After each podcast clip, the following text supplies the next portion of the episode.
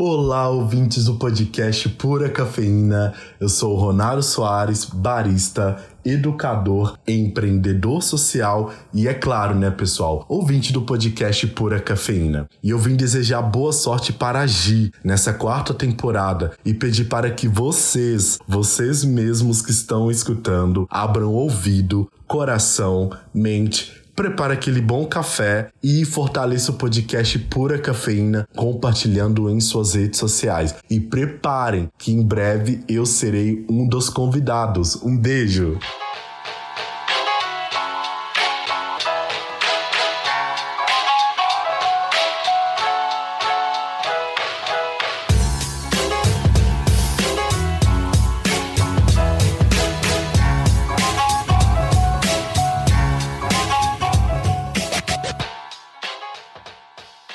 Salve, salve, gente cafeinada! Aqui é a Gi Coutinho e este é mais um episódio do podcast Pura Cafeína, entrando na sua gloriosa quarta temporada com um convidado mais que especial. Antes de falar quem que tá aqui comigo nesta sala online, junto comigo e com a galera da Voz Ativa Produções, eu quero agradecer todo mundo que vem apoiando este podcast, porque sim, agora vocês podem apoiar financeiramente este podcast. É só entrar no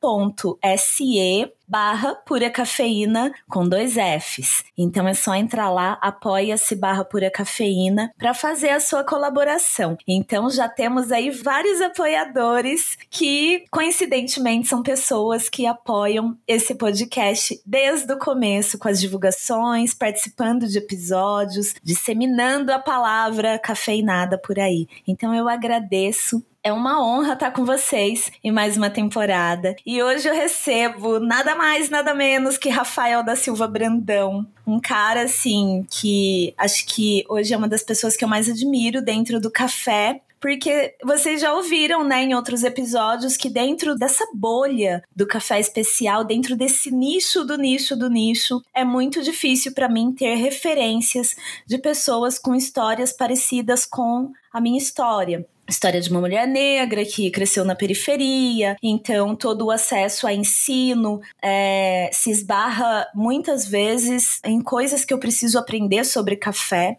Enfim, né? Resumindo, o corre é outro. Então, mesmo tendo muitas pessoas me apoiando sempre, brancas ou que partiram de outro, o ponto de partida foi outro aí dentro da história no café. É difícil não ter referências de pessoas parecidas comigo, parecidas também na cor da pele. Então, hoje eu recebo o Rafael, fundador da Café de Preto, que é uma marca que tem foco em pessoas negras da produção até a venda, mas que estão aí, gente, cafezões para serem vendidos em todo o mundo, nem não só em todo o Brasil. Então, Rafa, bem-vindo, querida, é uma honra ter você aqui. Salve, salve. Salve, salve, Gi, tudo bom? É uma honra estar aqui com você, com o pessoal da Voz Ativa. Tem muito tempo que eu não ouço alguém falar meu nome todo, então foi lembrou um pouco a época da escola fala na hora da chamada. E fico muito feliz e fico muito lisonjeado e emocionado também por essa questão da.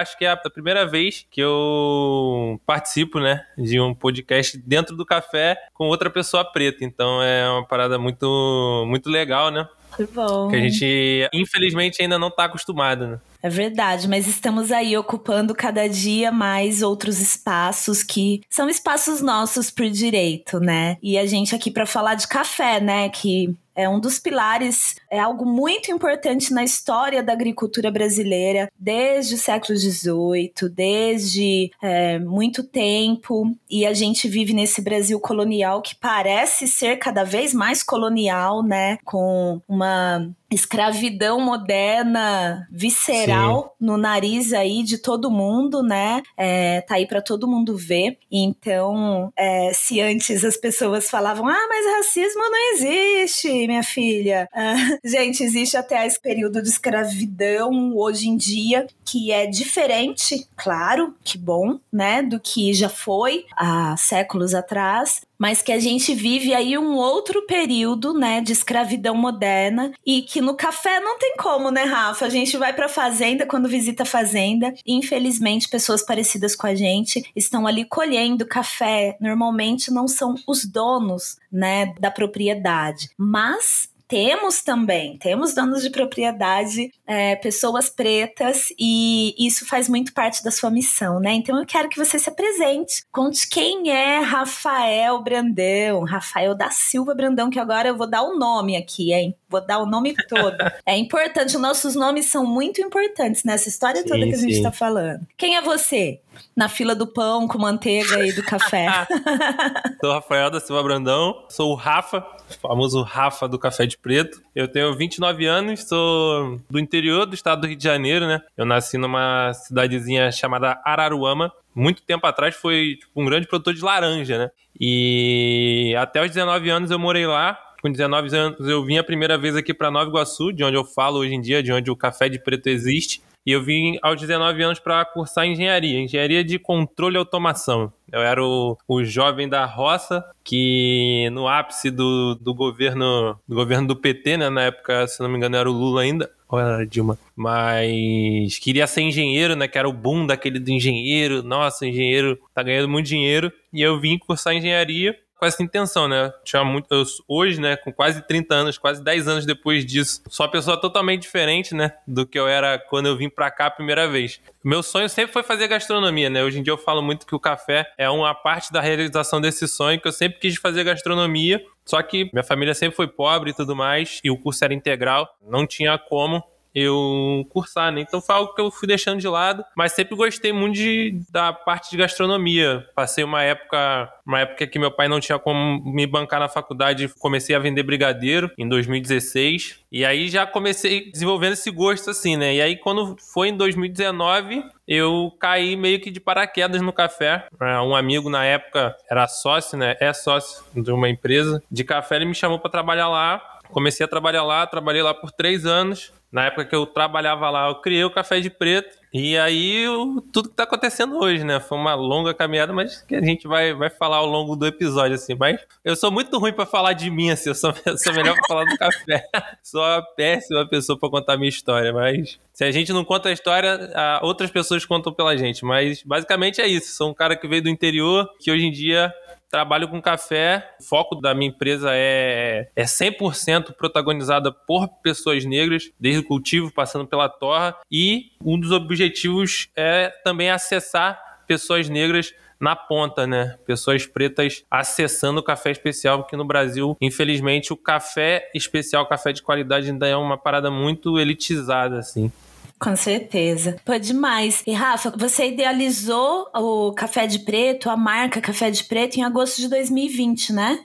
Isso, a ideia surgiu aí, né? Como eu trabalhava como torrefador em um lugar, uhum. o pessoal falava muito assim: Poxa, Rafa, eu fazia lives né, na, na plataforma Twitch, né? Uhum. Fazia live de jogos. E o pessoal falava assim: Poxa, Rafa, por que você não faz um, um vende café, pô? Trabalha com café e tal. Mas eu, tipo, não vou negar, eu sempre fui uma pessoa muito muito preguiçosa, digamos assim. Então, tipo, ia ver, pô, ter mais um trabalho só vender café por vender café, é, para mim era muito vago, sabe? Eu preferia continuar trabalhando, fazendo o que eu fazia. Só que aí eu comecei a. Quando eu fui na, na SIC, em 2019, é meio que acendeu essa luz na minha cabeça. Eu cheguei lá e, tipo, não tinha quase ninguém preto, né? Você via muito mais pessoas trabalhando na faxina, pessoas uhum. pretas trabalhando na faxina do que pessoas pretas vendo a feira. Nem, pô, se puxar quem tava expondo era menor ainda. Então acendeu essa luz. Pô, cadê as pessoas pretas é, no, no café, né? Foi uma das primeiras pesquisas, assim, que eu joguei no Google, café e preto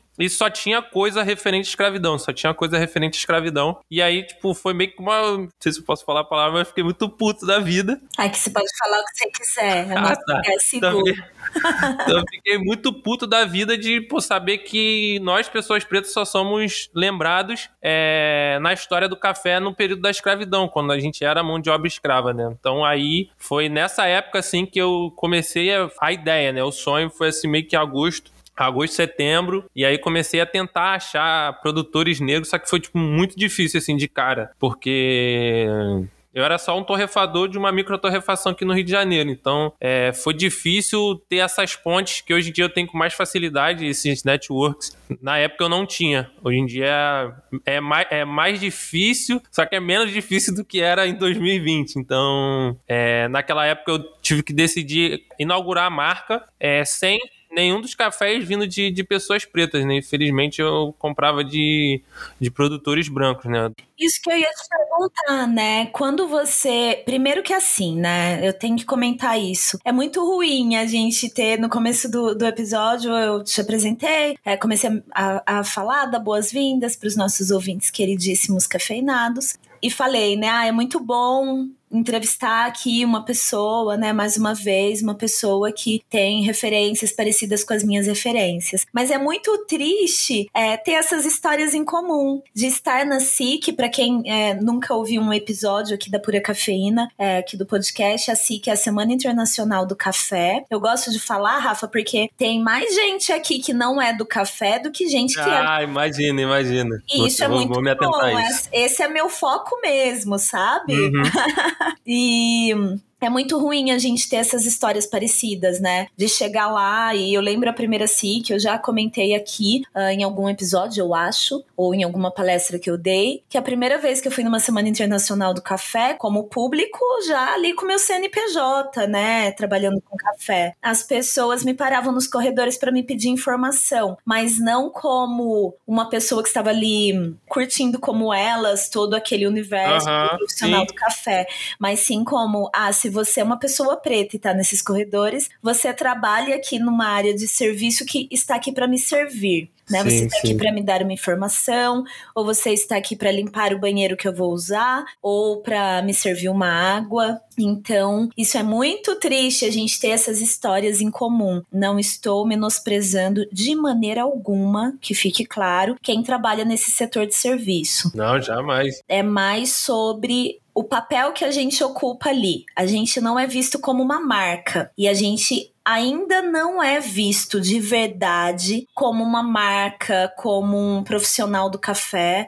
mesmo quando a gente está dentro de uma sala de aula para aprender sobre café, né? Então a gente sabe disso e é muito ruim a gente ter essas histórias em comum, né? Mas a gente também tem muita coisa boa em comum. E eu queria que você me falasse, em 2020, você fundou a marca já vendendo café online, então. Independente Isso. se fosse de produtores brancos ou de pessoas não pretas, era vendendo café. Qual que foi, assim, o principal desafio? Como que era? Você comprava o café torrado, você comprava verde, torrava e empacotava é, você mesmo para vender? Como que era a plataforma de vendas? Porque hoje em dia eu até tenho um curso, né, como vender café online e tem muita gente que romantiza, né, esse rolê de venda online de café e é legal pra gente gente falar aqui do nosso trampo de peão. É, como eu falei, né? Eu trabalhava numa microtorrefação aqui no Rio, uhum. eu era uhum. torrefador, né? Então toda a parte de produção eu que fazia. Na época que eu criei o café, eu pedi a permissão deles para poder usar o torrador e a estrutura deles, né? Torrador, seladora, porque eu não tinha nada. Ganhava nem o salário mínimo, então não tinha nem como eu comprar as coisas, né? Tudo é muito caro, seladora e tudo mais. Então eu pedi essa permissão para poder usar lá e eu comprava de, de produtores que eram produtores deles, né? Então eles tinham produtores que eles já compravam café. Por questão de logística, eu comecei a comprar é, junto com eles, né? Então, quando eles iam comprar, eu ia lá, comprava a saquinha junto. Aí, só que eles só me cediam a estrutura, né? A parte toda eu fazia. E ainda fazia fora do meu horário de trabalho. Claro, é, justo. É, eu fazia tudo. Tipo, eu, torra... eu comprava ele cru, torrava, Aí os que tinha que moer, eu moía, embalava, selava, encaixotava, levava no correio. E eu comecei a vender no, no marketplace, né? Na, na Shopee. Shopee. É, na Shopee, né, na Shopee. Fala. Isso, aí na época, pô, era muito bom porque quando eu comecei a Shopee não cobrava taxa de comissionamento. Nossa, era muito bom. Queria te perguntar é, como que era, né? Porque tem uma taxa, não sei hoje quanto que é. Você hoje é 18%.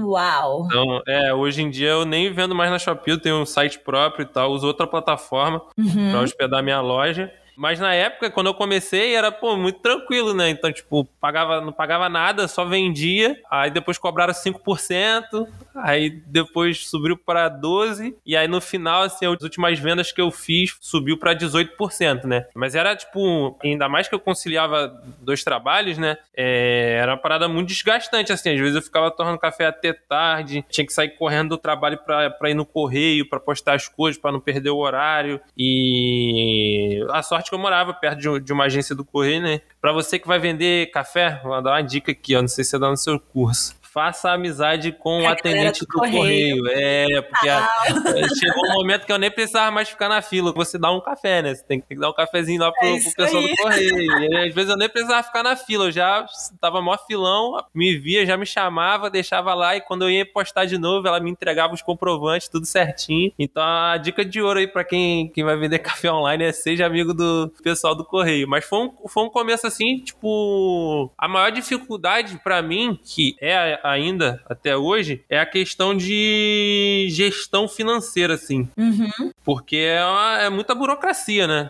É. É muita burocracia e para quem está entrando nesse tipo de negócio agora, é, precisa saber que quando você vende café, você tem muitos tipos diferentes de fornecedor. Então você vai ter o fornecedor do café, o fornecedor da embalagem, a logística, né? O fornecedor da logística, que pode ser correio, pode ser melhor envio, pode ser transportadora, né? Já de log, que o pessoal trabalha muito, sim, tem sim. várias. O fornecedor da etiqueta, se você for imprimir etiquetas para colocar nas suas embalagens. Então, assim, é, tem fornecedor de tantas coisas, o fornecedor da caixa de papelão que vai o seu café dentro. Exatamente. Para quem quer vender além do café, para aumentar um ticket médio ali na loja online, quer vender coador japonês da. Fazer uma caneca. Aí tem lá como fornecedor aquela empresa que eu não vou falar o nome porque eles merecem pagar isso daqui, que é a única representante na, aí no Brasil para vender rário, né, oficial, para revenda. Então vai vender o filtro, aí vai vender caneca, né, Rafa? Vai aí caneca, é outro lugar é. que você precisa mandar fazer a caneca. Então tem todo essa gestão de fornecedores, de logística, de matéria-prima, de tudo. E depois você tem toda a gestão dos seus clientes também. Isso, Exatamente. É, primeiro é a logística de como tudo isso dos seus fornecedores vai chegar para você. Depois, é, a logística de como você vai entregar o produto. Então, gente, pensa bem onde que vocês estão amarrando seu cavalo. É, ainda tem pós-venda e é, é complicado. Tipo, ainda, tipo, porque é tudo que você quer que a pessoa recompre, compre de novo. Exatamente. Tipo, né? Então... E às vezes dá problema, tem extravio, às vezes chega... Já teve caso meu que o café é é, ou não sei se foi correio na época, transportadora,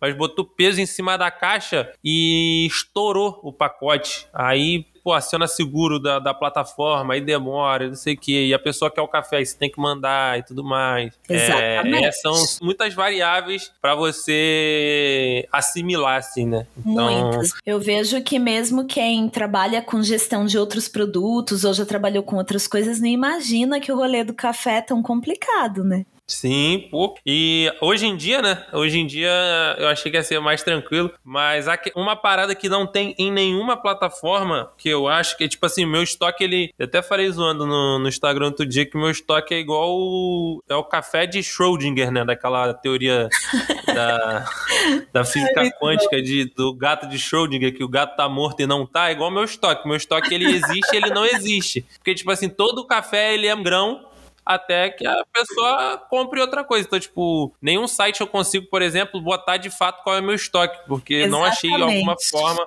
para bater. Às vezes, sei lá, eu tenho 100 pacotinhos, mas esses 100 pacotinhos ele pode ser 100 grão, 100 para melita, 100 para prensa francesa, 100 para expresso. Então, tipo, aí eu tenho que colocar 400 no site, tá ligado? Então. Sim, e aí não dá às vezes para pôr 400, porque vai que entra uma grande empresa lá e compra. É, você não tem 400, né? Então, Exatamente, na verdade, é um... o que eu sempre fiz, eu não vendo mais café. Eu parei, não sei se você sabe, Rafa, mas eu parei de vender café. Eu voltei para igual a MC da fala, né? É necessário voltar ao começo. Eu adoro essa frase, eu sempre cito ela por aqui. O Pura Cafeína surgiu no Instagram há sete, oito anos. Acho que faz sete anos que eu tô falando que foi há sete anos, gente. Tô meio perdida. É.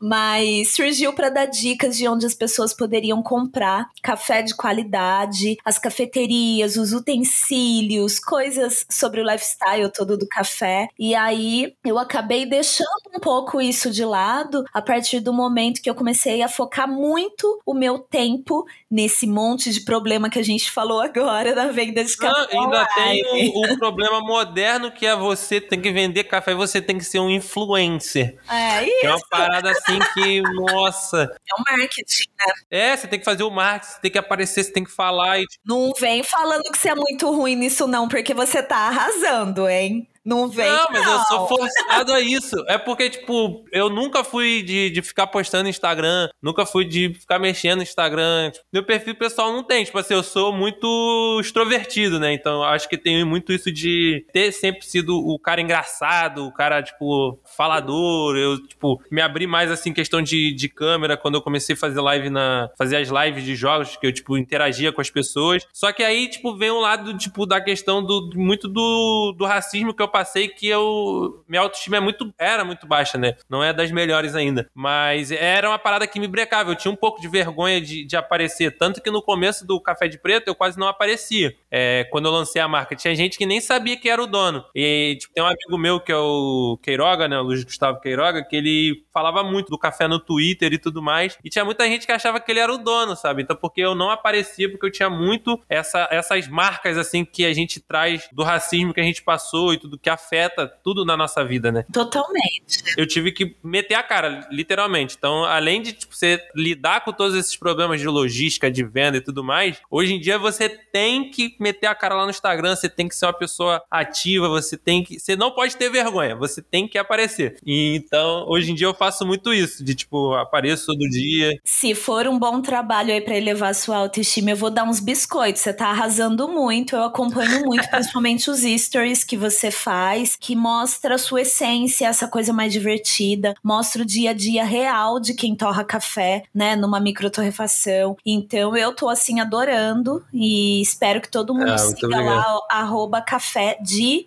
DI, gente. Café de Preto no Instagram. Quero ver bombar esse Instagram, porque realmente é muito difícil a nossa presença, né? No Instagram. Sim, realmente, para as pessoas pretas, é bem complicado. Não estou dançando no TikTok, nada contra quem dança. Na verdade, eu acho que quem dança devia ser, tipo, os dançarinos mesmo, tá ligado? Eu sou meio radical com esse negócio. Tem umas amigas aí que dançam profissionalmente que arrasam muito no TikTok. Mas beleza, você quer dançar, você quer fazer essa presepada que você chama de dança aí, você faz. Enfim, sou dona desse podcast, eu falo o que eu quero aqui, adoro. Mas como eu não estou lá dançando, vai que um dia eu resolva dançar, né? Parece uma publi de milhões aí pra eu ir lá dançar no TikTok, eu vou com certeza. E aí, eu não tô lá dançando, então é muito difícil, há tanto tempo no Instagram, conseguir seguidores, né? Mas eu acho que não é muito sobre número, é sobre engajamento, né? Eu gosto muito de. É sobre qualidade, né? A qualidade, a credibilidade, ou quantas pessoas confiam em você. É, sim, quantas sim. pessoas que ouvem esse podcast ficam. Fica todo mundo esperando a próxima temporada e a galera maratona e os retornos que eu tenho quando eu recebo ali uma mensagem, nossa, você mudou minha vida, eu comecei a trabalhar com café, ou comecei a consumir um café de muita qualidade depois que eu ouvi, eu não sabia que existia. Então o áudio, ele ainda chega para qualquer pessoa, a pessoa não precisa saber ler nem escrever para ela ouvir esse podcast, né? Então eu fico muito feliz com a qualidade dos seguidores que eu tenho todas as plataformas. Mas é isso, né? Eu voltei para o Instagram novamente. Não, nunca saí dele, né? Mas o meu foco agora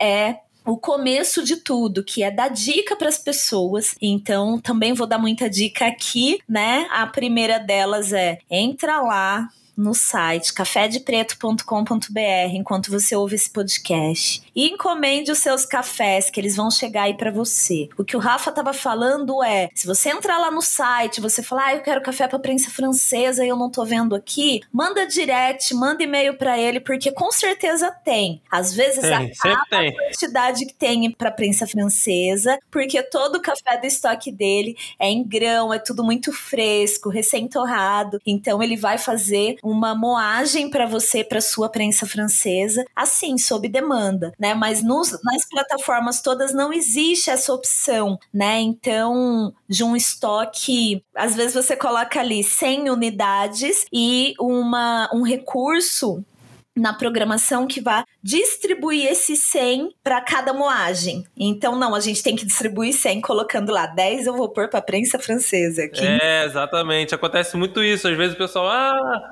acabou em grão e eu falo, não, não, calma aí, rapidinho. Aí eu vou lá no site, aí tiro, sei lá, tem 50 para expresso, que é o menos que menos sai, eu vou lá jogo 10 para grão de novo. Então, se tiver gente que programa site e programa estoque, faça essa programação aí. Programadoras. É, porque, cara, faz muita falta assim, porque para quem trabalha sob demanda, né? É, que é o meu caso, tipo, faz muita falta. Eu sei quanto de café que tem, né? Porque eu tenho os cafés aqui, só que eu não, não dá para eu fixar que tem tantos para cada coisa, né? Então é, Exatamente, é, você é deixa de vender, né? A pessoa entra, fala. É, se a pessoa não mandar a mensagem não tem moído e você tá lá no torrador, tá lá concentrado na torra de muitos baldes de café, quando você sai, você não sabe que aquela pessoa passou pelo site e não fez a compra porque não tinha. E esse é um, de, um dos desafios da loja online, né, Rafa? Porque exatamente, numa loja física, a pessoa com certeza pergunta na hora e uhum. ela tem a resposta na hora. Então, para quem acha que comércio online é mais fácil, não existe mais fácil e menos fácil comparando comércio comércio online com comércio físico, na minha opinião. Para mim é igual comparar vinho tinto com vinho branco, você não compara, né? Então, não sei o que, que você acha, Rafa, mas não tem, né, essa, é, não tem como comparar. Eu acho que para produtos sob demanda, o online é mais difícil, sabe? Porque a, hoje em dia é tudo muito imediato, sabe? Tipo, as pessoas muitas vezes não quer esperar, às vezes ela não quer esperar 10 minutos você responder uma mensagem. Então, acho que nesse quesito, pelo mundo tá muito imediatista, uma, da, uma das coisas que também me fez sair da Shopee foi que era isso muito do imediatismo. Quando eu entrei, eram sete dias que eu tinha para postar o café. Então era muito tranquilo. Aí depois reduziu para quatro. Se eu não me engano, hoje em dia são dois dias. Então, tipo, a pessoa comprou, você tem que postar até em dois dias, senão você toma punição do site. Então, acho que essa, essa, esse fato das pessoas estarem mais imediatistas o online ele se torna mais difícil porque às vezes você não, sei lá, às vezes a pessoa manda uma mensagem no horário que você não pode responder, que você está fazendo uma outra coisa e se você responde, sei lá, 20 minutos depois a pessoa já desinteressou de comprar, sabe? Então acho que essa uma barreira assim do, do online é essa, assim, do imediato e tipo você tá no, no físico, a pessoa fala, você vai estar tá sempre ali, né? A pessoa sabe que horas vai te encontrar. Por mais que você coloque lá no online, funciona de 9 às 6, tem gente que manda mensagem no Instagram duas da manhã. Com então, certeza, com certeza. É muito complicado. É um horário de madrugada, é um horário que eu sempre procurei deixar meu estoque atualizado, porque a galera ou na hora que vai dormir ou quando acorda muito cedo percebe que não tem café e acaba entrando para comprar ali rapidamente na pressa. Uhum. Então era um horário que eu, que eu costumava falar, sabe? Ah, ah é, fica a dica, pessoal. Pura cafeína, curso Como Vender Café Online aqui no podcast.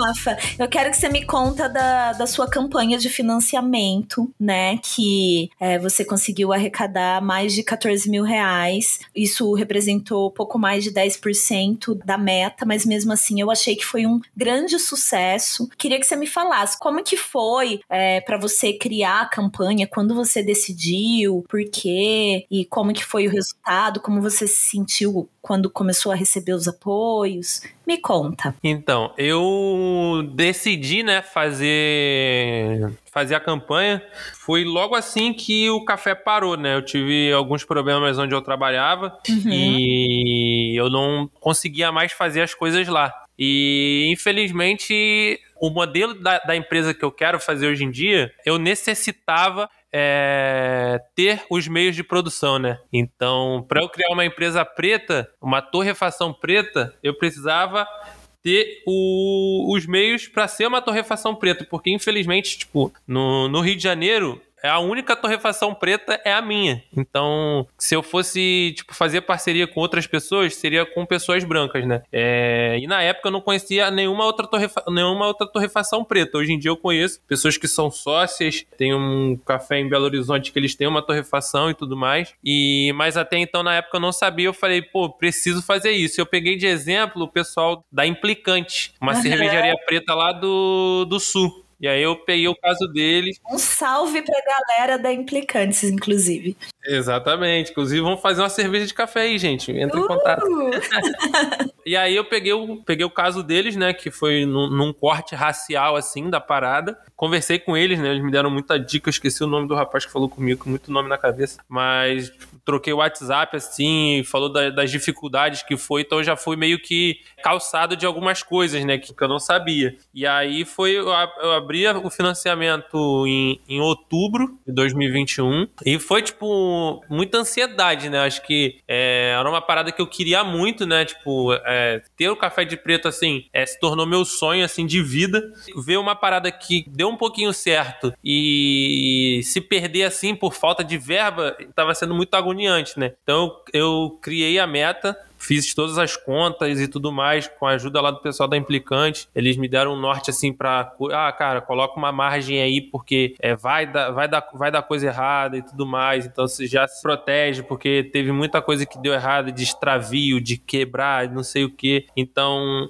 eu tive esse suporte assim para poder criar. Pô, demais esse suporte, né? Foi o Diego da Implicantes ou não? Ai, deixa eu. Diego, Marcelo, hum. Daniel, o Caraca, Thiago. agora, não, agora é de galera, cabeça eu não vou lembrar. É uma galera incrível lá. Enfim, aí você recebeu esse suporte, né? Eles trocaram muita ideia comigo, assim, no tempo que dava, né? Porque eles também estavam na correria. E aí foi, tipo, foi uma base boa, assim, porque eu achei, ah, não, vou colocar aqui e tudo vai dar certo, as pessoas vão me dar dinheiro. E aí, tipo, foi muito diferente. Ah, durante, né? Foi muito legal, assim, que nas primeiras semanas teve um, um, um boom muito grande. Tipo, consegui 14.800 reais pelo Apoia-se, sendo que 12 mil reais foi nas duas primeiras semanas. Então, ou seja, eu fiquei com financiamento de outubro, novembro, dezembro, janeiro, até final de janeiro. Então foram quase quatro meses de financiamento e a grande parte do dinheiro entrou em duas semanas, assim. Então era um valor muito alto, porque as coisas no café são muito caras, né? Tipo, o torrador foi 26 mil. Só o torrador foi 26 mil reais, né? E fora as outras coisas, coisinha pequena, que, pô, é seladura, aí é mesa, pô, é muita, muita, muita, muita, muita coisa. Nas primeiras duas semanas, assim, eu fiquei, caraca, vai dar certo, sabe? Mas aí depois, quando foi passando o tempo, é, eu vi que não tava fluindo na, do mesmo jeito, né? Então eu já comecei a ficar preocupado, porque, infelizmente, tipo, tem muita gente, pô, tive contato com pessoas que estavam abrindo torrefação que pediu pro pai, que é dono de fazenda, para montar uma torrefação, né? Ou, sei lá, vendeu um carro e montou a torrefação. Não tinha nada, né? Então, tipo, a única coisa que eu tinha para complementar a, o valor, né? É o meu computador. Hoje em dia eu tenho a torrefação, mas a torrefação é do Rafa CNPJ, o Rafa pessoa física ainda só tem o computador. Quando eu vi que. Quando chegou dezembro, assim, que a campanha não tava andando, eu fiz uma rifa. Eu rifei duas peças do meu computador, né? Que eu tinha. Uma delas, inclusive, era o meu monitor que eu nem tinha terminado de pagar ainda. Eu nem tinha terminado de pagar, parcelei em 10 vezes. Eu tinha pagado 8 parcelas. Aí eu tive que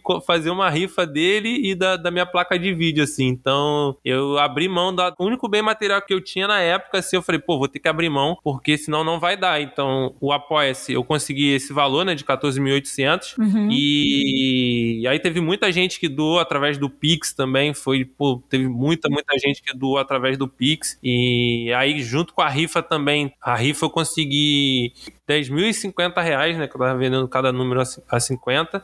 E aí, pô, foi um dinheiro assim que às vezes eu, eu, eu paro e penso assim e fico, tipo, olha para as coisas que eu fiz e assim, pô, não precisei tirar dinheiro do meu bolso, sabe? Que incrível, né?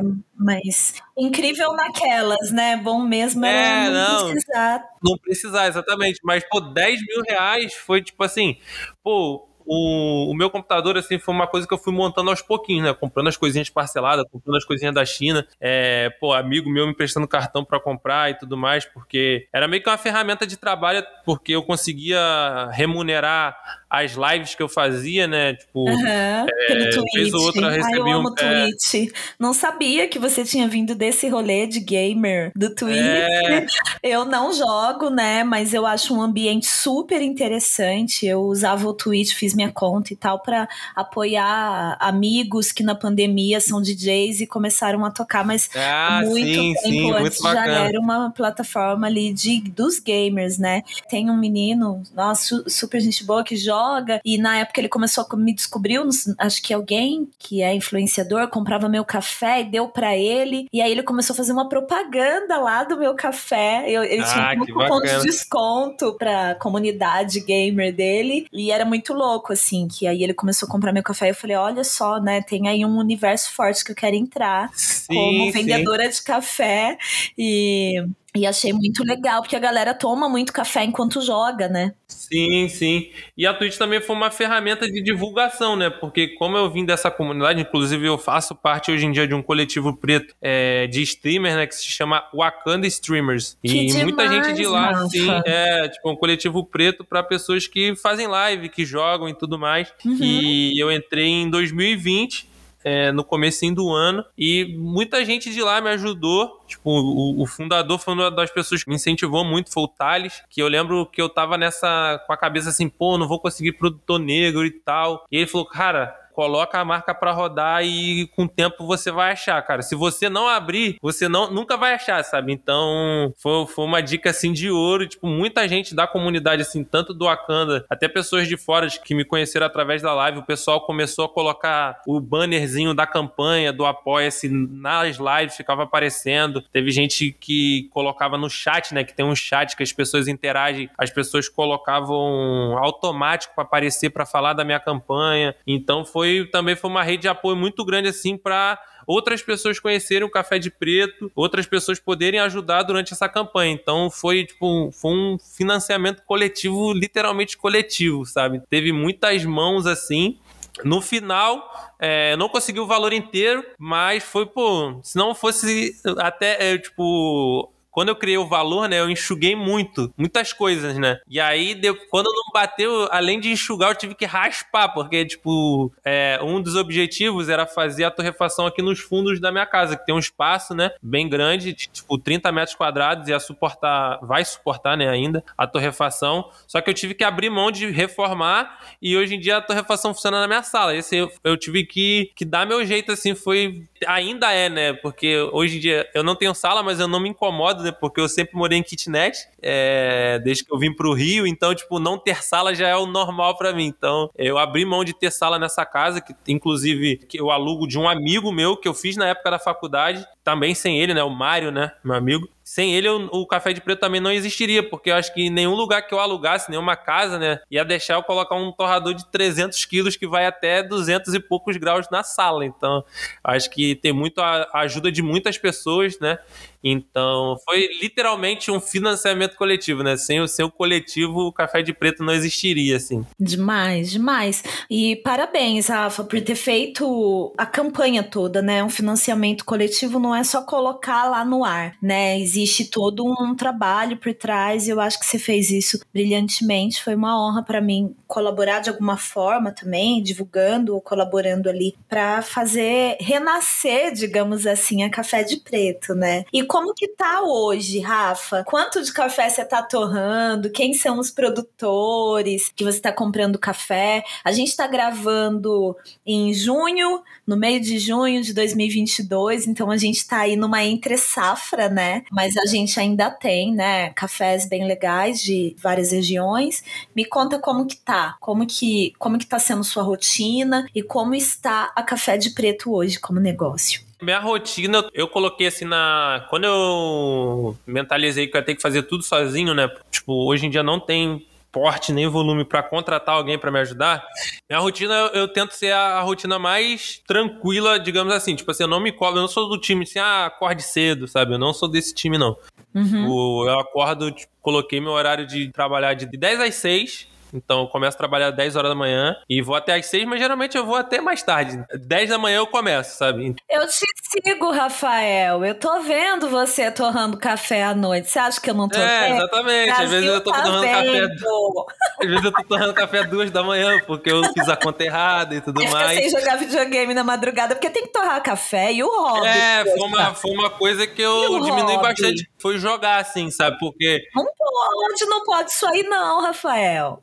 Não, é pior que eu diminui pelo fato. As peças que eu rifei eram muito boas, né? Então hoje em dia eu sinto uma Caramba. diferença absurda. Meu computador não é o mais o mesmo, né? Então eu diminui muito por isso e também muito por tá cansado, né? Então, tipo, minha rotina mudou, mas eu sempre tento entender assim, tipo, eu não me, me forço muito, né? Porque além de ser a primeira torre- torrefação negra do Rio de Janeiro, eu acho que eu sou uma das poucas torrefações que funciona com uma pessoa só, né? Então, eu não, tipo, não me espelho, não pego muito o que acontece em outros lugares e tento aplicar aqui a, a curto a curto prazo e tudo mais. Então, eu tento ter uma rotina pra não ter um burnout, sabe? Então, tipo, pra não me cobrar. Exatamente, exatamente. Você não pode falar uma coisa muito agressiva agora. É, você não pode pegar as nossas referências de antepassados em relação ao trabalho e reproduzir isso. A gente precisa quebrar esse ciclo, né? Essa Sim, história sim. que, ah, tava traba enquanto vocês dormiam, eu trabalhava. Gente, isso não é legal, isso não é saudável. a gente vê todos os dias as pessoas adoecerem por conta disso, né? As pessoas se suicidarem, as pessoas adoecerem. Isso não é legal. E dentro da comunidade negra a gente não pode reproduzir isso. E é muito difícil não reproduzir isso, né? A gente foi Uhum. criado daquele jeito. Ai, filha, você precisa ser duas vezes melhores, dez vezes melhor, porque você é uma mulher negra, então você tem que mostrar o seu valor. Isso é cruel. A gente não pode reproduzir isso, a gente tem que quebrar esse ciclo. Então vamos prestar atenção sim nos nossos hobbies, nas coisas que a gente gosta de fazer, né, Pra ter esse prazer para estar É, qualidade de vida, né? é, pra estar com a cabeça boa, pra continuar trabalhando muito Sim, bem sim. com café, que é o que a gente faz, né, Rafa? Sim, sim. E aí, tipo, minha rotina é bem de boa, assim, questão de tempo. Eu faço as coisas. Como funciona dentro da minha casa, então é muito prático pra mim, sabe? Então, tipo assim, pô, não precisa sair daqui, pegar um ônibus e chegar na torrefação. Maravilhoso. Então eu posso fazer as coisas a hora que eu quero. Então, tipo, é muito flexível. Acho que a, a, a melhor coisa pra mim, assim, é essa flexibilidade, porque eu posso fazer literalmente as coisas é, em qualquer horário, a hora que eu quiser. Então, às vezes, tipo, tem dia que eu pô, passo o dia. Tipo, eu não tô bem, assim, de. Às vezes tem umas crises de ansiedade, eu me dou a parte do dia, assim, pra fazer outra coisa, pra assistir um anime, pra ver uma série, pra esparecer a cabeça. Aí quando eu tô melhor assim, eu faço. Então, tipo, hoje em dia aqui no café, e eu acho que eu, é o que eu quero quando tiver outras pessoas trabalhando, que é meio que, mano, as coisas meio que são no tempo de cada pessoa, sabe? Hoje em dia a gente é, vive num mundo onde as pessoas adoecem, tem depressão, tem ansiedade. Então é entender esses pormenores que é, a saúde mental é muito importante pra você lidar e tocar o negócio. Então, tipo, é, eu sempre tipo, o dia que eu tô com crise de ansiedade, eu não trabalho, assim, eu me dou esse, esse luxo, que na verdade não é um luxo, né? Acho que todo mundo deveria ter esse é. direito, né? Uma necessidade. Então, quando eu tô com crise de ansiedade, eu me dou o direito de, de não trabalhar, de não fazer nada, de não me forçar, porque eu sou o motorzinho do café de preto, né? Então, se eu parar de vez, acabou. E aí, os cafés que eu trabalho, é, hoje em dia são de dois municípios de Minas Gerais, né? Eu trabalho com os grãos da, da família Peixoto, né? Quem conversa comigo é a dona Neide, né? É, Neide Peixoto. Maravilhosa. Um beijo, Neide, querida, minha amiga. Para quem não lembra aí, né? O café chocolate da Pura Cafeína, um café com notas sensoriais antirracistas, que fez história, foi parar na mão de tudo quanto é artista e que foi uma parceria nossa, né? Que a gente fez, foi incrível. Então foi muito emocionante para mim quando eu vi a Neide vendendo café para algumas pessoas, inclusive para café de preto, para você, Rafa. Fiquei muito feliz. Foi, tipo, e a dona Neide foi a primeira pessoa, assim, que eu tive contato, né? E eu consegui, achei ela porque uma amiga viu uma reportagem na Globo Minas, lá de onde ela morava, e ela me mandou. Era aquela matéria falando que foi a, a, família Peixoto foi a primeira família negra a exportar um container de café verde para os Estados Unidos, né? Isso, exatamente. E aí eu consegui achar o Instagram dela, mandei mensagem, ela me ligou, recebeu super bem, gostou muito da ideia do café e tal. E através dela eu, eu conheci a segunda família, né? Que foi a família Romão. Família Romão. Do seu Luiz Carlos da Dona Edilane. A Dona Edilane, inclusive, é uma das homenageadas nos nomes do café, que é um dos meus cafés favoritos, assim, tá em falta, mas talvez quando sair o podcast já tenha para comprar de novo no site. E a família Romão é lá de, de Perdões, né, Minas Gerais. E talvez, quando sair o podcast, eu hoje em dia eu tô negociando, eu conheci um produtor negro do Espírito Santo, que talvez venha mais dois cafés aí, um deles um Conilon especial Opa. e um outro um arábica. Então talvez quando sair o podcast já esteja rodando aí os cafés pelo site, pelo Brasil aí. Maravilhoso. E a questão de, de volume, não, não dá para falar assim, ah, tanto, torro tantos quilos por semana, porque é aquela questão, começo de mês é o começo que tem mais volume, né? Uhum. Mas nesses dois meses de café de preto eu já torrei mais de mais de 150 quilos de café, então foi bastante café aí. Sim, para uma micro torrefação, gente, nano torrefação, né? Se for para ver de perto é, de alguns bastante. negócios por aí, é, é bastante café. E vendendo só para consumidor final, né, Rafa? Você é, já vende é. para cafeteria? Então, hoje em dia eu vendo só para uma cafeteria que fica aqui no Rio de Janeiro. Que legal. Foi a menina que é? eu... foi a Duda da. Eles inauguraram tem um mês, um mês, não, tem quase dois meses. Eles inauguraram em, em abril e ela já já vinha conversando comigo desde o ano passado, assim, não, eu não tinha nem o café de preto, não tinha nem comprado nada, uhum. e a gente já trocava bastante ideia e tal, e é uma menina preta, ela, ela toca um negócio com a família dela, com os pais e com, com o namorado e tal, e é uhum. é muito bacana, fica lá em Laranjeiras, né, a Naya Cafés, só procurar Naya aí no... Cafés, já vou procurar aqui no Instagram. A Naya Café Já Bistrô. vou procurar aqui para eu seguir, hein, gente? É muito bacana, espaço muito aconchegante e hoje em dia por questão do meu estoque ser pequeno, é, eu decidi só fornecer para ela, por enquanto, uhum. né? Porque é a parada que eu sempre falo, né? Eu tenho todos os problemas que uma torrefação comum tem, só que eu tenho problemas que só eu tenho, né? Porque o meu estoque ele vem de pessoas pretas, né? Para uma torrefação comum, por exemplo, você está comprando um café de um produtor X e esse produtor ele não consegue suprir sua demanda, é muito fácil você ir para outro que vá suprir a sua uhum. demanda, sabe? Só que é, tem um levantamento de IBGE que apenas 8,4% de todos os estabelecimentos agropecuários do Brasil, que são mais de 5 milhões, desses mais de 5 milhões, apenas 8% são de pessoas que se reconhecem como pessoas negras. Então, isso de todos, de, de milho, todos, de café, de não sei o quê.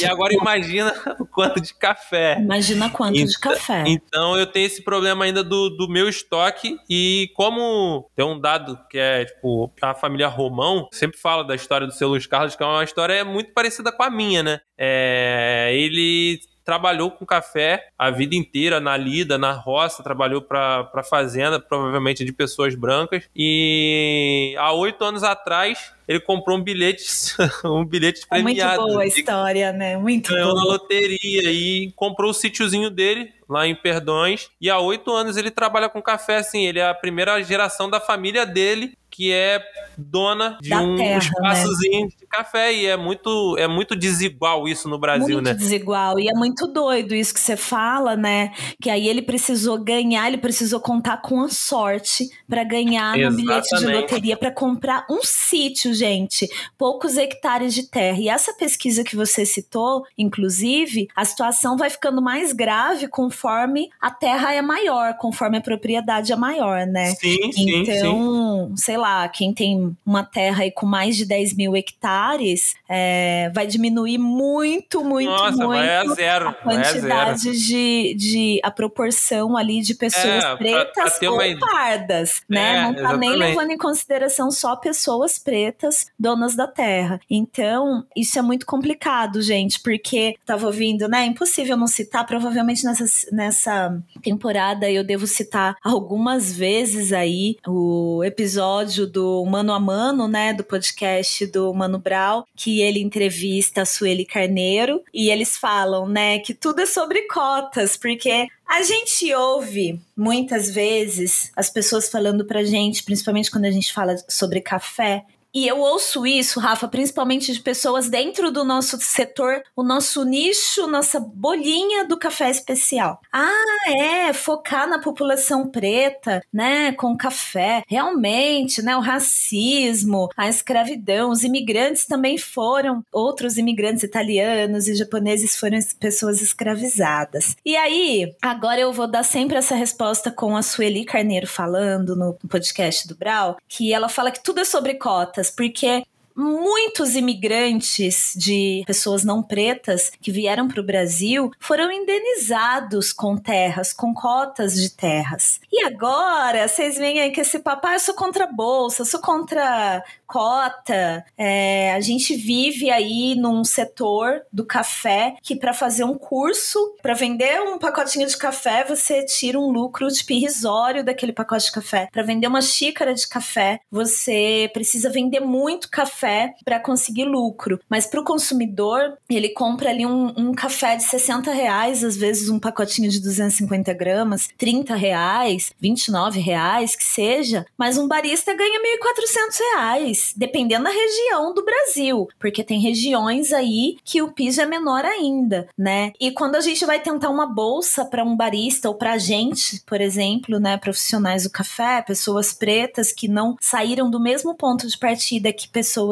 não pretas dentro da carreira na indústria do café no Brasil, as pessoas ainda vêm criticar porque a gente tá lá por bolsas. Uhum. Cara, essa bolsa que a gente tá recebendo, eu não gosto nem de falar ganhei uma bolsa eu recebi uma bolsa, ela é o pagamento, ela é uma indenização é, sobre o que os nossos antepassados viveram né? Então, é tão complicado isso e o reflexo disso tudo tá aí nesses números do IBGE, de quem é dono da própria terra e de números que a gente não tem registros como esse, sobre quem é dono da própria torrefação, sobre quem é dono da própria cafeteria, sobre quem é dono da própria loja online de café. Então pensem aí, né? Eu faço essa pergunta há muitos anos e pensem aí, quem você conhece que é dono, que é dona do próprio negócio de café, seja seja a loja online, a torrefação, a terra, a fazenda, é, para para pensar. E principalmente quando vocês postam aquela foto da pessoa negra colhendo café, que na legenda não tem o nome daquela pessoa. Presta atenção, a gente tá de olho. Brasil tá vendo, né, Rafael? Exatamente, exatamente. Tem um caso curioso quando eu fui numa, fui numa cafeteria de uma amiga que hoje em dia infelizmente fechou por causa da pandemia, que era o Café de Marte.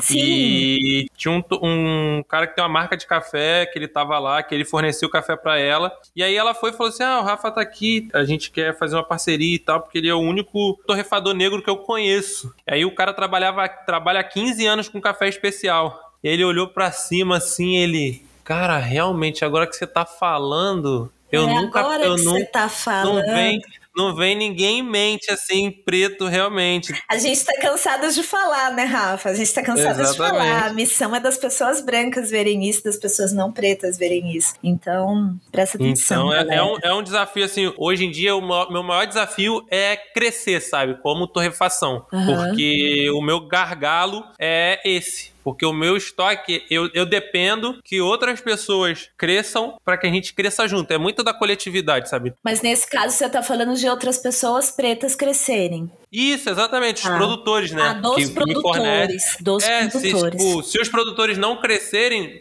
tipo, eu não vou conseguir crescer. Você não pode ofertar, né? Você não pode, é, você não pode criar uma demanda se você não tem como. Exato, exatamente. E, o, e, e para mim seria muito fácil ir pulando de galho em galho, né? Mas hoje, por exemplo, né? De que a gente tá gravando, eu eu liguei pro seu Luiz Carlos e tudo mais, a gente trocou bastante ideia e eu falei assim, tipo, pô, seu Luiz Carlos, eu tô pensando em outras alternativas, em, em iniciativas para além de só comprar café do senhor, da gente poder fazer algo para que o senhor possa crescer, tipo, a gente vê equipamento é, e tudo mais, é, é conhecimento, qualificação, né? Qualificar melhor para produzir mais, produzir melhor. Então, acho que o café de preto, ele não tem como crescer sozinho, sabe? Então, Tipo, uhum. hoje em dia o meu maior gargalo é estoque, porque infelizmente um dado né, interessante que eu até acho que eu postei outro dia foi que um dos meus fornecedores que era branco na época ele tinha uma capacidade de 50 mil sacas, 50 mil sacas por ano, 50 mil sacas de café por ano. Hoje em dia, o seu Luiz Carlos, por exemplo, ele tem uma capacidade de 200 sacas por ano. Olha, olha o abismo, é um abismo que gente. existe, é um abismo gigantesco. Então, eu acho que a, a, o meu maior desafio hoje em dia com café é pensar em, em soluções para que os produtores que são meus parceiros, eles, eles não são só meus fornecedores, eles são os meus parceiros também de luta, né? É, eu, eu acho muito incrível que o seu Luiz Carlos ele é uma pessoa de mais idade, ele é uma pessoa que viveu na roça e para ter esse senso racial, eu que vim da roça, é, eu me surpreendo, porque a, as pessoas que eu conheço da roça, tipo, da minha família, não tem metade do senso racial que ele tem, que ele, ele fala assim, Rafa, é, foi muito importante ter te conhecido, a sua iniciativa, a gente fica muito feliz, porque a gente sabe como que é a luta de ser preto no café, sabe? Eu nunca imaginaria, por exemplo, meu avô que é preto falando a mesma coisa que ele, sabe? Uhum. Ele é um pouco mais novo que meu avô, sabe? A sabedoria tradicional de quem tá vivendo aquilo, né, Rafa? Porque a gente tem, a gente tava falando sobre essa parte do agro, né, do agronegócio e da agricultura, né, no Brasil, a gente tem esse problema, né? No passado, as pessoas e principalmente comunidades negras que viviam ali na, em terras, elas plantavam e elas plantavam o seu sustento, né? Hoje a gente vê principalmente em comunidades quilombolas, comunidades indígenas. O, o próprio seu Luiz Carlos. O próprio seu Luiz Carlos. As pessoas, elas não têm condição, elas precisam comprar o industrializado, comprar o alimento processado, que é mais barato do que ela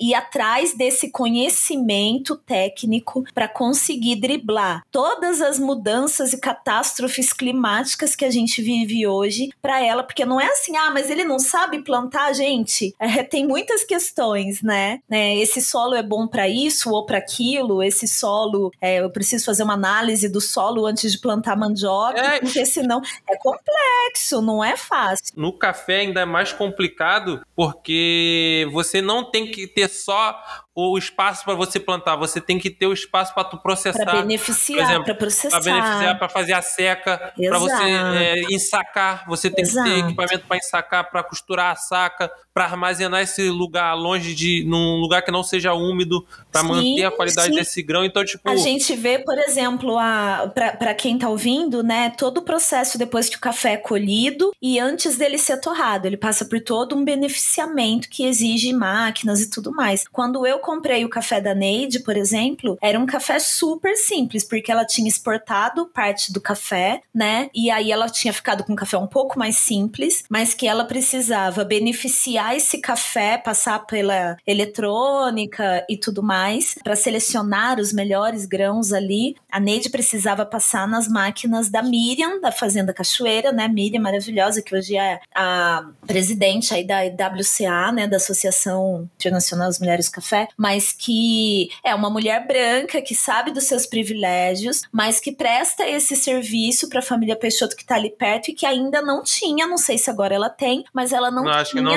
o maquinário para isso. Então o café que eu comprei, eu comprei esse café verde, mandei ele para torrefação porque eu não torrava, e aí eu mandei ele para torrefação, e aí na torrefação, quando a torrefação só oferece o serviço de torra pra gente, esse café não vem limpo como a gente quer, né? Então, quando ele chegou para mim, eu tinha que catar muito café e vender por um preço. A gente acaba precificando café especial. É legal a galera também, os ouvintes, saberem disso, pelo sensorial é assim que ele é avaliado, né? E às vezes, para você chegar nesse sensorial, você tem que catar muito defeito no café, até grão com defeito, não é impureza, a gente é grão com defeito, para ele chegar nesse sensorial.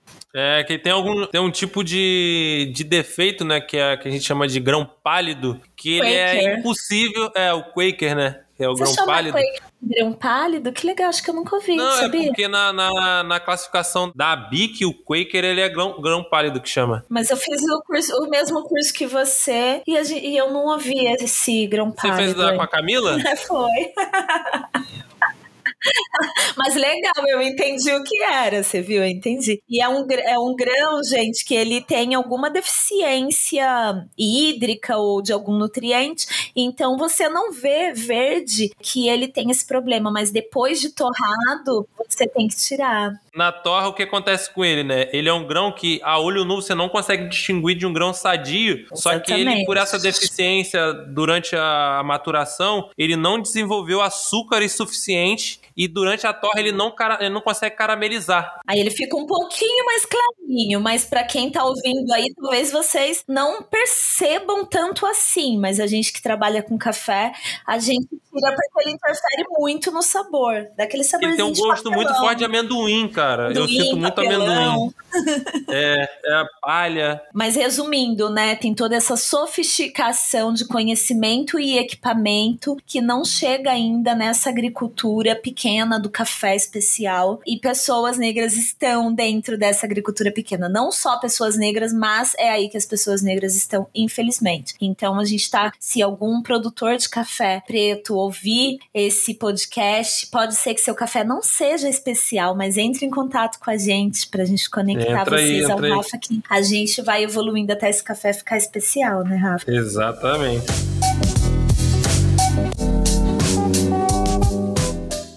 Rafa, vou mudar um pouco o rumo dessa prosa e quero saber aí das suas referências fora do café que você leva aí pro seu trabalho com café. Você ouve muita música, né? A gente tem aí um gosto bem em comum para rap, para vários coisas. Queria que você me falasse. O que, que você curte ouvir enquanto você torra café? Você ouve música ou não? Você fica no silêncio? Então, depende, né? Quando eu tô torrando, é, eu ouço música, bastante música. Eu ouço. No começo do Café de Preto era muito só Jonga, Jonga e Emicida. Era tipo assim, dia que eu tava puto com a vida era Jonga, dia que eu tava mais tranquilo era Emicida, assim, bastante amarelo.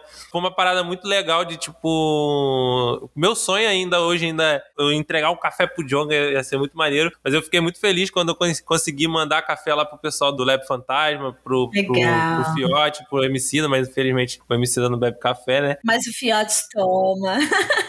A mulher do MC da Toma, Marina exatamente, adora café. Exatamente, Ele gostou muito, joguei Fortnite com ele, inclusive, com o ah, Fiote. pronto. E aí... Mas eu ouço muita música. Hoje em dia é mais variada, assim. Eu gosto de ouvir um samba. Ontem, por exemplo, eu torrei café ouvindo Alcione. Nossa, que beleza, hein, Varia menino? Pagode, é. Aí é muito assim. Aí quando, durante a torra, eu ouço música, né? E aí quando eu não tô ouvindo música, geralmente quando eu tô preparando, né, embalando e tal, agora eu peguei o costume de ouvir podcast, né? Que eu não era um. Eu não era um. Consumidor. Consumidor, assim, eu tô engate... Eu não era nem muito consumidor de música. Uhum. Eu, a, eu, a, eu mudei muito isso quando eu comecei a trabalhar com café e tal. E aí, nesses momentos, assim, quando eu tô torrando, eu ouço. Todo dia que eu tô preparando, assim, eu, eu acho um podcast pra ouvir. Combina muito, né? Música e café combina demais ouviu semana passada que você citou aí do Mano Brown com a, com a Sueli Carneiro, assim, Demais, foi um né? podcast muito forte, assim, muito potente. Você até falou de pagode, agora eu lembrei que eu não consigo terminar aquele episódio do Mano a Mano que o Brau recebeu o Tiaguinho Salgadinho Marquinhos Sensação. Não sei se você ouviu, mas eu não é, consigo. Não eu não consigo terminar porque de repente eles citam uma música, começa a cantarolar ali, e aí eu paro o podcast pra ir ouvir aquela música. e aí eu nunca chego ao fim, entendeu? É, eu fico lembrando ali meus pagodes que eu ia nos anos 90, show do Soueto, show do Catinho Xinguelê, vários shows, Zeca Pagodinho, e aí eu né, me pego foi, ali. Foi muito bom, assim, ter me aproximado da música, assim, foi tipo uma válvula de escape, não só pra torrar café, mas a questão da, das letras, né, das pessoas. Geralmente eu ouço muita música, muita música preta, de gente preta, então é a questão, assim, de, de identificação, você, pô, se enxergar, pô, às vezes tem um dia que eu tô puto com algo específico, eu sei a música que o cara tá lá desabafando de algo específico que ele também passou, que é muito parecido com o que eu passei. Então, eu coloco a música assim, então o Café de Preto vai com muita música, assim. É, todo dia eu torro sempre com música e, pô, eu tenho aprendido a, a apreciar mais música, né? Nunca, nunca foi muito do. Nunca fui muito cara musical, né? Mas hoje em dia é, eu tenho ouvido, pô, muito, muito música. Muito. Tipo, é, eu não consigo trabalhar sem. Uma pessoa pessoa da música que você queria, então, que tomasse café de preto é o Jonga, é isso? Nossa, é, porque eu tenho. Eu ainda vou fazer a missão tomar café, pô. De alguma forma. Amigo, alguma se forma. eu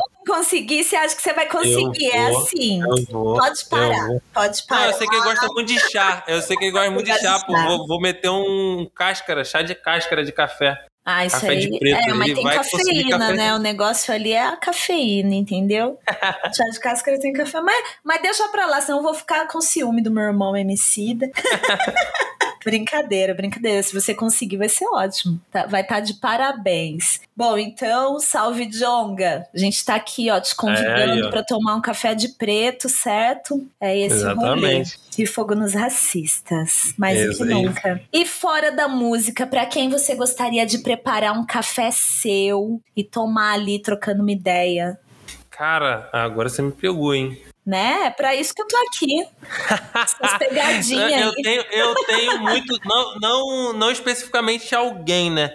Mas eu tenho muita vontade de fazer um café. É, é, no, é no momento específico que vai acontecer dia 1 de janeiro. Você imagina o que vai acontecer dia 1 de janeiro? Nossa, cara. Eu eu tô aqui muito- fazendo um movimento com, com dois dedos, o polegar e o outro aqui, o indicador. Exatamente. Com a Então, letra do nome dessa pessoa. Olhando pro céu, vendo as estrelas nesse momento. exatamente. O café especial, gente, pra quem nunca tomou, pra quem não é apreciador de um café coado especial, é bom a gente lembrar que alguns ficam com os tons assim meio avermelhados a bebida, sabe? A fruta do café da mo- de grandes variedades é vermelha, A né? vermelho, vermelho. A paixão. Exatamente. Vou até dançar no TikTok, esquece tudo que eu falei no começo desse episódio. Então, eu acho que essa, essa, essa posse em específico, eu queria fazer um café de preto na posse Da hora, hein? de um futuro presidente específico aí. Isso aí a gente pode mobilizar a galera do café lá de Brasília. Tem pessoal bom lá correndo pelo certo. É, não, eu já, eu já tô fazendo uma caravana aí pra ir pra Brasília dia primeiro. Pronto. Quem quiser café de preto, ó, só eu me encontrar na esplanada, estarei lá fazendo café.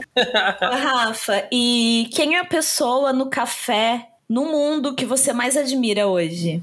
Máximo respeito, assim, pra você olhar, balançar a cabeça pra baixo e falar máximo respeito, olhando no olho dessa pessoa. É, no mundo todo. É que eu, mundo não- eu acompanho pouco a, a cena mundial, assim, do café, né? É, mas, não é puxar saco, assim, tipo, você é uma das pessoas, assim, que eu admiro pelo todo o corre que tu faz e tudo mais. Se é mulher preta no café, a gente sabe o quanto é difícil. É, aí eu vou citar duas, né? A primeira dela era, era você. Porra, cara.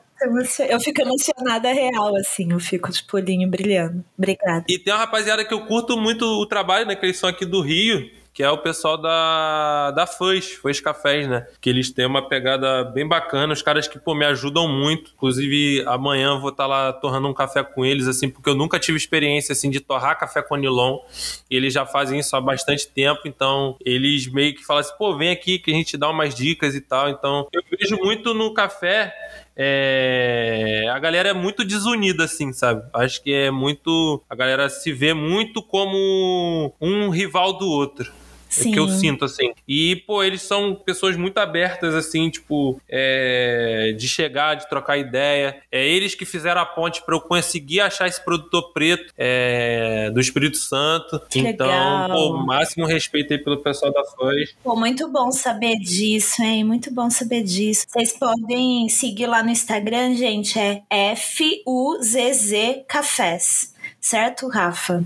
Isso, exatamente, exatamente. É o pessoal que faz um corre muito maneiro no café. Eles são muito acessíveis, assim, de pô, trocar ideia e tudo mais, são muito abertos. Eu, eu admiro muito isso neles, sabe? Que eu acho que eu vejo pouco isso. A galera não só, tipo, pô, você ser acessível pra pessoa que quer comprar um produto teu é muito fácil, pô. É muito fácil. Agora, você ser acessível pra uma pessoa que tá no corre junto com você, eu vejo pouco isso ainda no café. Eu vejo muita galera que quer, tipo, ver todo mundo um como concorrente do outro, sabe? Uma vez eu falei com um cara, falei, cara, o café especial pra mim é tipo um oceano e cada um tá no barquinho, tá ligado? Então, tipo assim, se a gente se juntar e, pô, vamos fazer um barco maior aqui, vamos procurar outras paradas, é é muito mais fácil. Mas tem, viu? Eu tô, eu, eu, tô no café, se for pra ver, eu comecei no café, na verdade, como jornalista, né, na revista Expresso em 2010. E assim, de lá pra cá, eu já teria desistido se não fossem. Se não fosse uma comunidade, assim, que eu conheci, muito, muito, muito foda, sabe? Então tem, uhum. eu tenho, assim, eu não, não posso concordar inteiramente com isso. Eu entendo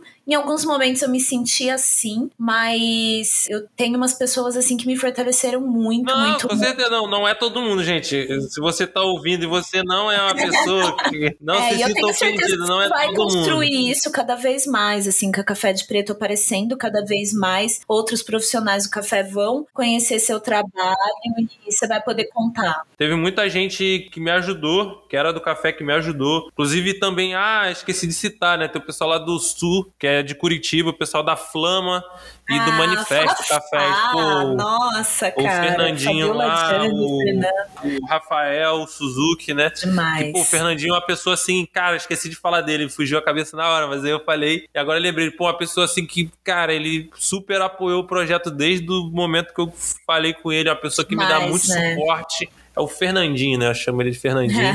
é, lá da Flama.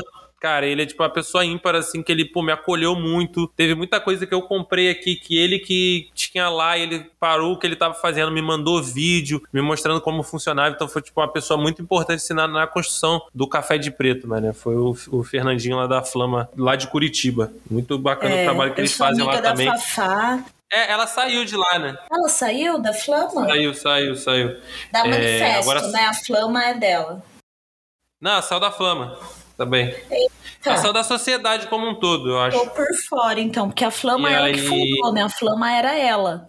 E aí isso, a manifesto isso, isso. dos meninos. Mas vou procurar saber. Mas de qualquer forma, para mim, a Fabiola é, é o exemplo sim, de sim. pessoa. Tem pouco tempo isso. É, ela é o exemplo de pessoa branca não confusa sobre a dívida social das pessoas brancas diante do racismo, sabe? Ela é muito esclarecida e uma grande aliada, assim como outras mulheres brancas que eu tenho na minha vida, como a Josiane Cotrim, como a Mari Proença, Juliana Ganã, Mari Mesquita, Flávia Pogliani. Eu tenho verdadeiras anjonas aí me protegendo. A Josiane se sofreu comigo, velho, porque é, na bolsa, assim, que pô, tava muito ansioso e ela que sempre me respondia, me ah, ligava. Ah, vamos, vamos, vamos explicar, né? Até pra gente finalizar. É, a gente falou muito sobre racismo e sobre poucas oportunidades, mas também existem oportunidades mesmo mesmo quando essa oportunidade vem de fora, né, Rafa? Quando vem de fora, eu digo de outro país, né? Mesmo a gente sendo o maior país produtor no mundo. O Rafa foi um dos contemplados, né? Ele e a Elis Bambil, os dois primeiros contemplados da Bolsa Dona Ivone, que leva o nome de uma grande mulher que trabalhou a vida inteira pelo café aí, ainda trabalha, né, no Instituto Agronômico de Campinas, no IAC. Trabalha lá com genomas e variedades de café e ela batiza essa bolsa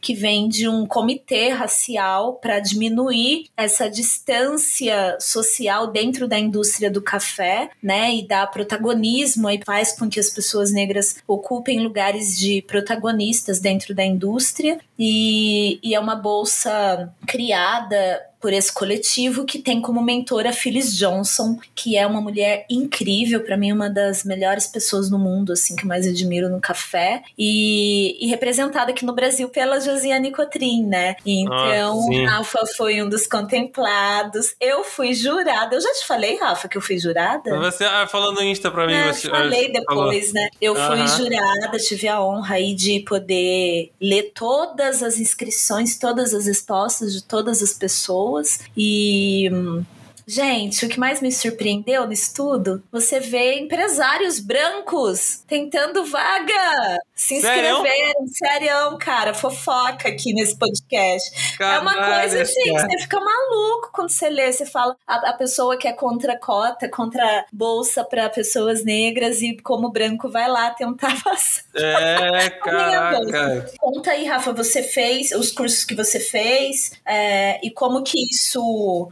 ajuda aí na, na formalização de, do seu conhecimento? Então, é, pô, foi muito importante, assim, tipo, eu trabalho com café há três anos, né? Foi a primeira vez que eu consegui fazer um curso, né? Tipo, eu, eu já torrei mais de 5 toneladas de café e eu nunca tinha feito um curso de torra. Então, para mim foi porque, tipo, os cursos são muito caros, muito caros. E, pô, pra uma pessoa que não recebia nem um salário mínimo, não ia ter como pagar um curso de, sei lá, mais de 3 mil reais, né? Então, foi uma oportunidade, assim, que eu fiquei muito ansioso para conseguir e, pô, mudou muito minha vida, assim, tipo, de verdade. Hoje eu torro café totalmente diferente. É, hoje eu avalio o café, né? Que eu fiz os cursos tanto de torra é, e também fiz o curso de avaliação e classificação, né? Lá com a Camila Arcanjo. Maravilhosa, Camila, né, cara? Sim, sim, ser humano, assim, Cara, sem, sem igual, assim, me tratou muito bem, assim, durante, não só durante o curso dela, até antes, ela foi lá para saber se eu tinha chegado bem, se eu tava tudo bem, se tava correndo tudo bem. Então, é uma pessoa que se preocupou muito. E aí eu fiz o curso de torra, torrava café há três anos, e aí eu vi o quanto detalhe errado eu fazia, é, mas não deixo de estudar, né? Eu, eu, procuro muito conteúdo na internet, muito conteúdo grátis, muito vídeo, muito uhum. PDF que eu acho em fórum.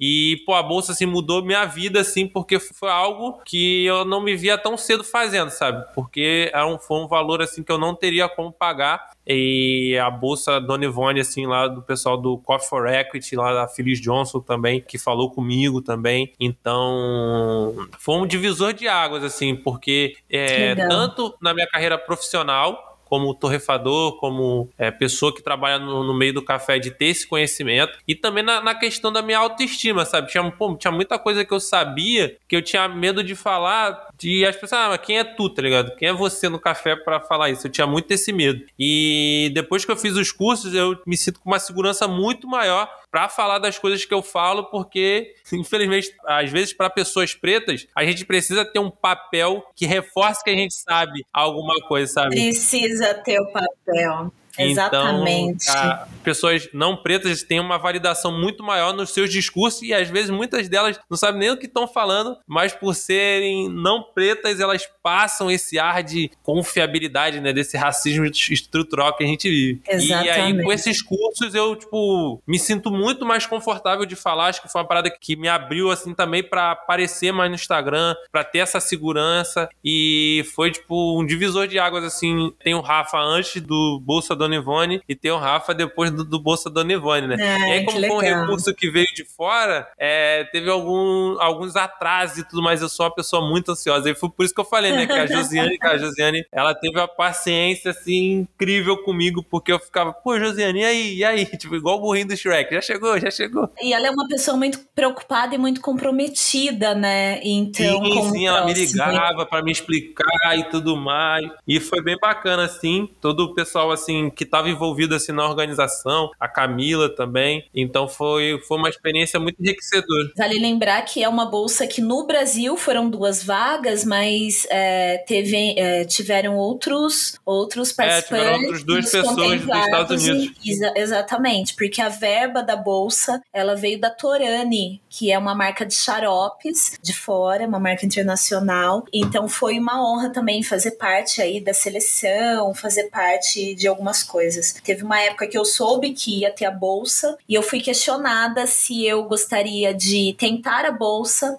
ou se eu gostaria de ajudar de outra forma. E eu acho que nesse tempo todo que eu tô do café, mesmo não, mesmo não sendo um grande negócio, eu já tive muitas oportunidades e eu comecei a ver outras pessoas negras, mesmo que poucas, trabalhando com café, como você, como a Elis, é, como algumas outras pessoas. E eu pensei, o Ronaro também, e eu pensei, eu posso ah, dar essa ah, oportunidade. O Ronaro é fenomenal. Eu posso é, dar essa oportunidade para outras pessoas ver os meus, né? Quando a gente fala, ah, pretas e pretos no topo, a gente quer que a gente chegue junto em algum lugar mais próspero e não que a gente chegue sozinho, né? Então, Exatamente. É, eu quero te ver em muitos outros podcasts e muitas outras matérias, dando sua cara, falando do seu trabalho e vai ser uma honra para mim sempre é, poder fazer uma propaganda do seu trabalho, Rafa. Porque é isso, estamos junto, né? Estamos junto. É, a gente divide da, da mesma caminhada.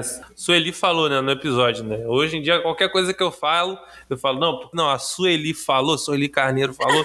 então, se a Sueli Carneiro falou, eu ah, é, pô, não precisa nem assinar embaixo. É, Mas então, ela falou que a gente só chega lá coletivamente, sabe? Então, tipo, uma, a vitória individual, ela não impacta tanto no coletivo, mas a vitória coletiva, ela, ela impacta em várias individualidades. Então, eu acho que é muito isso. É uma parada que eu já levava, assim, como estandarte aqui do Café de Preto, mas depois que eu vi o podcast, assim, da Sueli, eu fiquei, cara, realmente não tem tempo pra bobeira, sabe? Então, tipo, o que que eu, o, o Rafa pelo Rafa só conquistando a torrefação, o que que muda, né? Não é nada, né?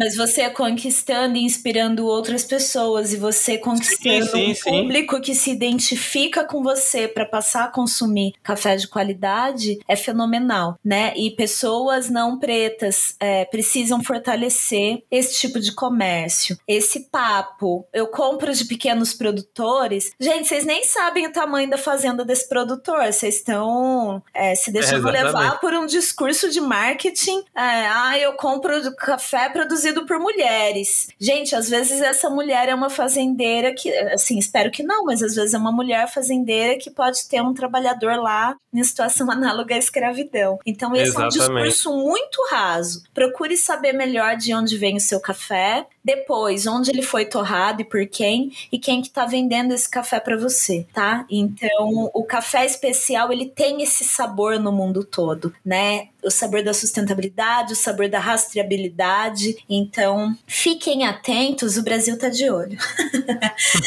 Exatamente.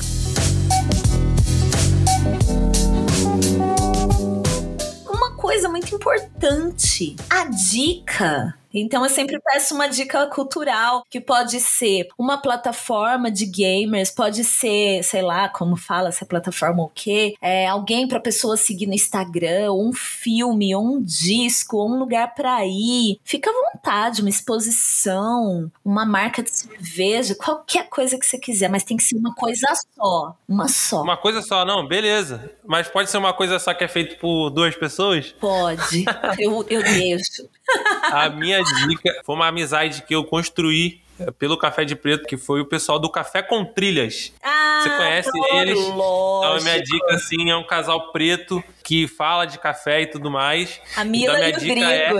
É a Camila e o Rodrigo, exatamente. Então, tipo assim, são pessoas muito queridas, assim, que por, por coincidência eu descobri que eles, na época, eles moravam pertinho da minha casa. Então, e são pessoas, assim, que estão comigo desde o Café de Preto parar, assim, antes de parar, eles já compravam café comigo e foram pessoas muito importantes, assim, na, durante o financiamento, que mandaram mensagem. Então, eu acho que o mundo merece conhecer o pessoal do Café com Trilhas, que eles são sensacionais assim. Então é minha dica. Café com Trilhas lá no Instagram, eles falam muito. Esses dias eu fui na casa deles, né? Quem tava lá era o Rodrigo. Que da e aí, cara, eles manjam muito de fazer na cafeteria italiana, assim. Cara, ele ficou falando assim, não, eu tô fazendo. Eu falei, caraca, nem imaginava que dava pra fazer essas coisas. Então, muitas dicas ali de cafeteria italiana, assim. Então, para quem tem cafeteria italiana em casa, é um bom perfil para seguir. E é, e é isso. Que legal. Eu vou dar minha dica também. A gente falou muito sobre negócios e a gente gente falou muito sobre negritude nesse episódio. Então a minha dica é para vocês curtirem o conteúdo da Flávia Paixão, chama Flávia Paixão Oficial no Instagram e lá tem o link pro YouTube, para várias coisas que ela fala sobre empreendedores amadores. É, ela é especialista em gestão estra estratégica de negócios e hum, ela também tem um quadro na, numa TV lá de Salvador. Ela é maravilhosa. Ela me entrevistou um dia pro Correio 24 Horas horas lá de Salvador, é, numa live. Cara, ela me convidou para uma live no Instagram e virou uma matéria matéria no jornal lá de Salvador. Eu achei assim fabuloso, fiquei super feliz de dar minha cara preta lá nesse jornal de Salvador. Cara, ela dá dicas muito legais, sabe? Ela ela fala sobre pesquisas nesse setor de empreendedorismo. Ela fala sobre ma maquininha de cartão, fala sobre Google Ads, fala, ela dá dicas muito legais e muito úteis nesse mundo do empreendedorismo, principalmente para quem é menor, mas para quem é grande também faz errado, sabe? Não faz certinho. Então, muitas estratégias de marketing, de divulgação de produto, e é uma mina preta maravilhosa. E é isso. Então, minha dica hoje é que vocês sigam aí os perfis e as plataformas online todas da Flávia Paixão. Rafa, eu agradeço muito, cara, muito. Eu não vejo a hora da gente tomar um café junto. Covidão tá aí ainda, né? Então eu fico meio assim, mas ou em São Paulo ou no Rio, ou vai saber onde, a gente vai tomar esse café. Com certeza, vai sair, vai sair esse café. A gente vai ouvir um rap do Jonga, tá ligado? E a gente vai Exatamente. ter uma prosa boa demais de novo. Admiro muito seu trabalho e agradeço Obrigado. muito sua participação aqui. Valeu mesmo. Pô, eu que agradeço a oportunidade de estar aqui falando do meu trabalho para uma pessoa do café que é preta também. Então é muito legal esses networks que a gente vai fazendo. A gente mostrar que tem muita gente preta fazendo café. A gente hoje aqui citou várias e várias pessoas que trabalham com café e que há algum tempo atrás a gente não teria tanta facilidade de citar tantos nomes, que ainda são poucos, mas que a gente cada vez mais vai conquistando nosso espaço. Muito obrigado. Esse café que a gente tem que tomar esse café aí, que tá pra sair. E obrigado pelo convite, obrigado pessoal da Voz Ativa. E é isso. Procurem cafés de qualidade, peguem as dicas aí com a Gi, que ela manja muito, ela dá muita dica maneira. E é isso. Muito obrigado pela oportunidade. E muito obrigado. Eu sou muito ruim pra me despedir. É nóis, Rafa. Valeu mesmo, querido. Bom, primeiro episódio do podcast Pura Cafeína fica por aqui, da quarta temporada. E lembre-se, eu quero muito que os intervalos entre as temporadas, a nossa entre-safra, seja bem menor. Então não deixe de entrar aí no apoia.se barra pura cafeína com dois Fs para fazer a sua colaboração. E se você não puder colaborar financeiramente, não deixe de compartilhar essa campanha para que os seus amigos e amigas e o chefe, o cliente, seja quem for, apoie financeiramente esse podcast. É nós, bons cafés e até o próximo episódio.